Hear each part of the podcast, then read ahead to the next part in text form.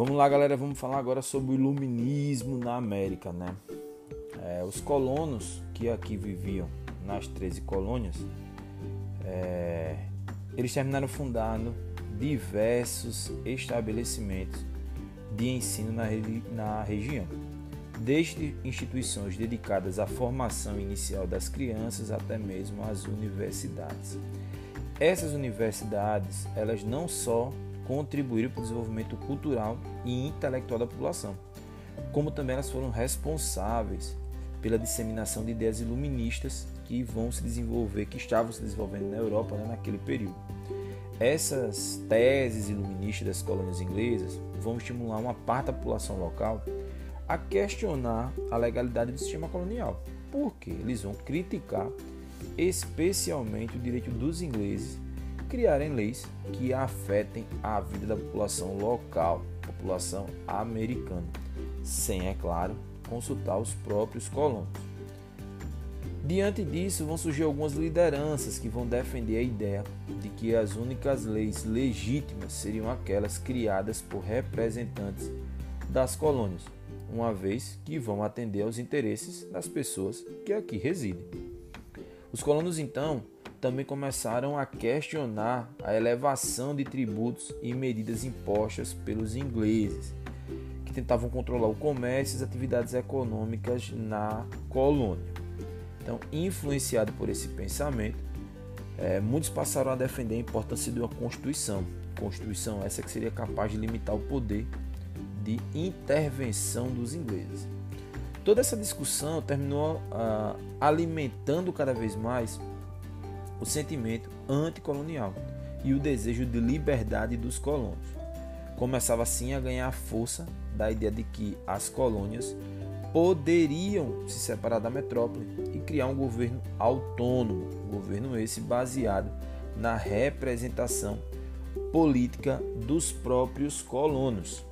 Essa crise vai ficar mais grave entre os séculos 17 e 18 Momento esse em que Inglaterra e França, que eram as duas maiores potências da Europa na época, vão estar se envolvendo em diversas disputas pelo controle de territórios. Né? Territórios esses que iam sofrer uma influência maior. Um desses confrontos mais significativos que estudamos foi a chamada Guerra dos Sete Anos, que ela começou em 1756 e terminou em 1763. Ela terminou culminando com a derrota francesa. Durante todo o período né, que durou esse conflito, a Inglaterra terminou, terminou aumentando significativamente os seus gastos militares, ou seja, enfraqueceu os próprios cofres públicos. Para recuperar então esses recursos, esse dinheiro que tinha sido perdido, o governo então inglês decidiu reformar a administração do seu império, controlando mais de perto suas colônias e promovendo o aumento dos impostos. Então, nos anos seguintes, ou seja, em 1764, os ingleses aprovam lei que vão aumentar os impostos de diversos produtos. Exemplo, o açúcar, o chá, eles proibiam os colonos de comprar uma série de artigos de outros países que não fossem produtos ingleses. Houve, claro, reclamação, porém o governo inglês seguiu criando leis e mais leis que terminaram prejudicando o interesse dos colonos. Isso fez com que os colonos começassem a boicotar as mercadorias que vinham da Inglaterra. Os protestos desses colonos não impediram a Inglaterra de continuar criando novos impostos cada vez mais. No ano de 1770, além de outras leis para ampliar esses controles sobre os colonos. A Inglaterra então terminou reagindo com a chamada Lei Intoleráveis. Entre outras medidas, ela fechou o porto de Boston e restringiu o autogoverno de Massachusetts desafiando a tradição das colônias inglesas na América. Isso não vai dar certo. Por quê? De todas essas manifestações, os colonos não aceitaram calado. Eles decidiram se reunir para discutir sobre como iriam enfrentar a situação que estavam passando. Surgiu assim o chamado Primeiro Congresso Continental, congresso esse que foi realizado na Filadélfia no ano de 1774. Contou com representantes de 12 colônias. Lembram que eram 13, 12 estavam presentes. A única que não enviou representante foi a Geórgia. Nesse primeiro congresso, adotou-se uma postura moderada. Eles exigiam mudanças da política colonial sem propor uma ruptura definitiva com os ingleses. Porém, os ingleses não aceitaram essa reclamação, não. Né? E em abril de 1775, mandam as tropas britânicas, apoiados pelos legalistas, entrar em choque com o pessoal que aqui estava. Essa situação ficou radical demais. Né? Foi necessário, né? eles convocaram um novo congresso, agora em maio do mesmo ano, também na Filadélfia. Esse congresso foi chamado, claro, de Segundo Congresso Continental. Os seus membros então começaram a defender abertamente que as 13 colônias se separassem da Inglaterra e que um país independente, independente fosse criado. Além disso, eles queriam a organização de um exército para lutar contra as forças inglesas. Em julho de 1776, os participantes do Congresso então decidiram assumir oficialmente a posição de separação e elaboraram uma declaração de independência. Nesse documento, as 13 colônias independentes agora passaram a se denominar Estados Unidos da América. Como os ingleses não queriam reconhecer essa independência, então teve início nos Estados Unidos e sua antiga metrópole entram em guerra, chamada Guerra da Independência. Essa guerra vai se estender até o ano de 1781, quando os britânicos eles vão ser derrotados. Porém, né, somente em 1783 os ingleses irão assinar um tratado reconhecendo a emancipação de suas ex-colônias na América. Esse fato foi inédito, porque até então nenhuma outra colônia na América havia conquistado a sua independência. A emancipação, né, a independência dos Estados Unidos vai influenciar significativamente movimentos de independência que iriam ocorrer entre o final do século XVIII e o início do XIX, nas colônias que pertenciam a Portugal e à Espanha, que mantinham no continente americano. Mas isso é assunto um pouco mais para frente. Vamos daqui a pouco então se ligar que a gente vai falar sobre a Constituição dos Estados Unidos e a expansão e a industrialização. Fica ligado no próximo podcast. Até mais. Fui.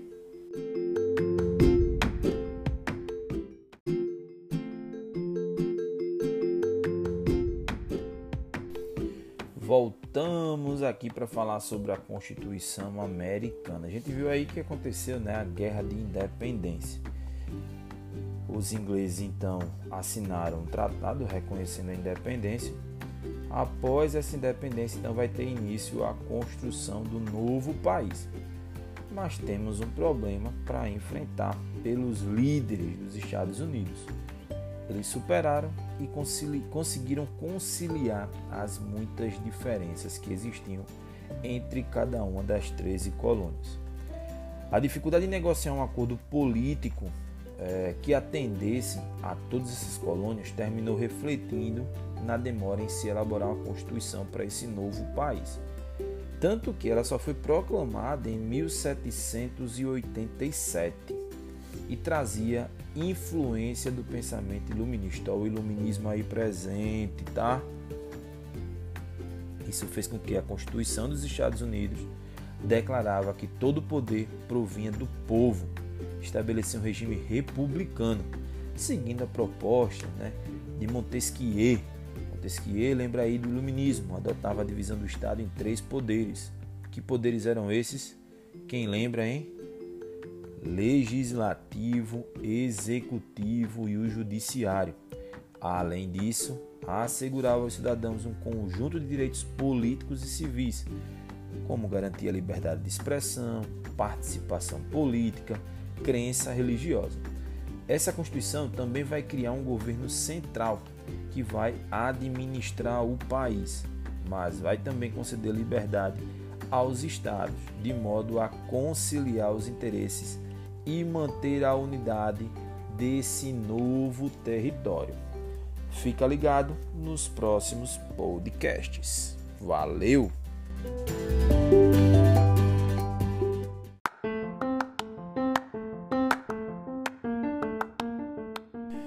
Vamos lá, galera, para nossa última parte, falar um pouquinho agora sobre expansão territorial e o processo de industrialização dos Estados Unidos. Né? O território dos Estados Unidos ele se restringia a uma faixa de terra ao longo da costa atlântica. Porém, né, pouco a pouco o país vai expandindo as suas fronteiras em direção ao oeste do continente. Essa expansão vai se dar de várias maneiras. Vai acontecer expulsão de indígenas de algumas regiões para a terra do oeste, compra ou anexação de terras que vão pertencer à França e à Espanha, ou ainda né, através de guerras contra a Inglaterra e o México. O fato é que no século XIX o território dos Estados Unidos ele se estendia do Atlântico até a costa do Pacífico. Foi fundamental para essa expansão foi a chamada doutrina do destino manifesto. Essa doutrina defendia um destino né, dos Estados Unidos em que eles deveriam se expandir não só pelo continente da América do Norte, mas também para todo o mundo.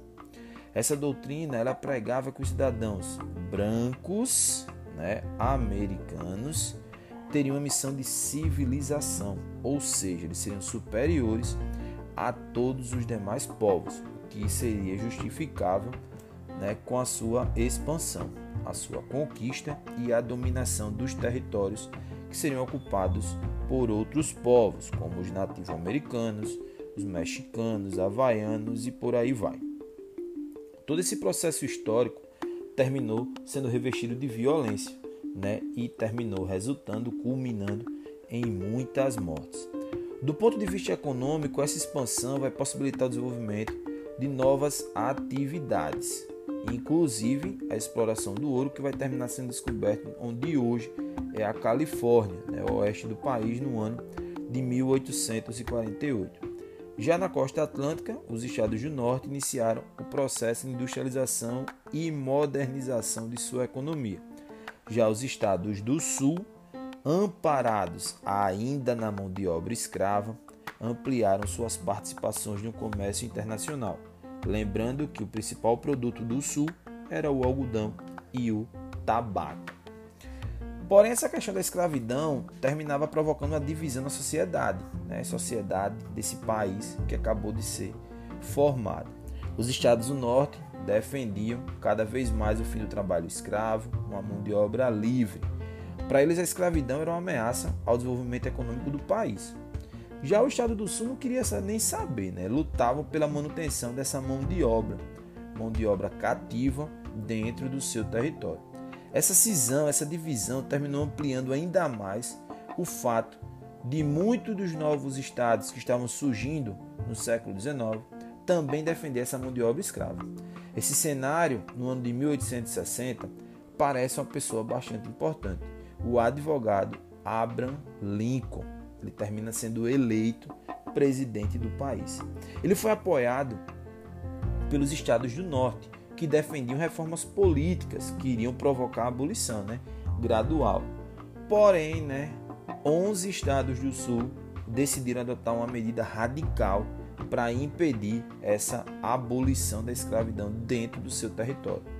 No ano de 1861, eles declararam uma confederação autônoma e afirmaram a sua separação dos Estados Unidos. Meu amigo, o Buruçu vai começar. A decisão deu início a uma guerra civil envolvendo os estados do Norte e do Sul. Foi a chamada Guerra Civil Americana ou Guerra de Secessão.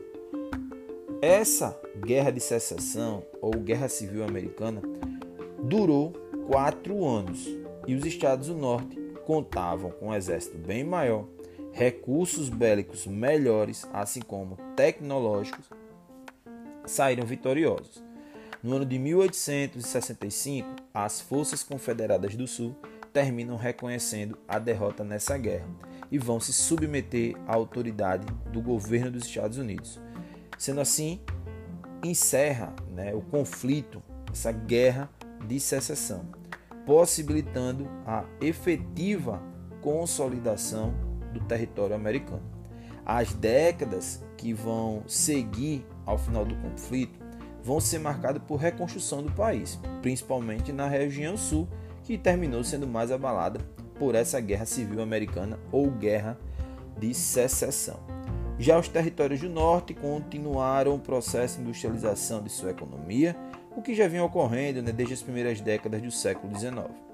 Ainda que a economia americana, estadunidense, não fosse tão vigorosa como de algumas potências europeias, a exemplo da Inglaterra ou da Alemanha, o país vai se tornar um importante centro de desenvolvimento industrial do país. Já falando do ponto de vista social, a abolição da escravidão não foi acompanhada por medidas de inclusão social das populações negras que viviam nesses estados. O que se viu foi a criação de leis que limitavam os direitos civis, tanto dos negros né, e dos indígenas, e estimularam a segregação racial, além do surgimento de agremiações, como a Ku Klux Klan, né, aquele KKK, responsável por atos de violência extrema contra essa população. Assim, grande parte dos negros passaram a viver em situação de grande pobreza e desigualdade quando comparado ao restante do país. Além disso, muitos estados criaram legislações que restringiam os direitos políticos e sociais das populações negras. Essa situação só seria transformada em meados do século XIX, quando a luta da população negra conseguiu modificar essas leis e garantir direitos iguais a todos os americanos. Bom, vou ficando por aqui, né? Espero que vocês tenham aproveitado e ouçam esse podcast, né? Vamos ver aí, vamos dar o joinha, o belezinha pra gente, beleza? Tchauzinho, professor Nilson falando com vocês. Até mais, galera. Fui!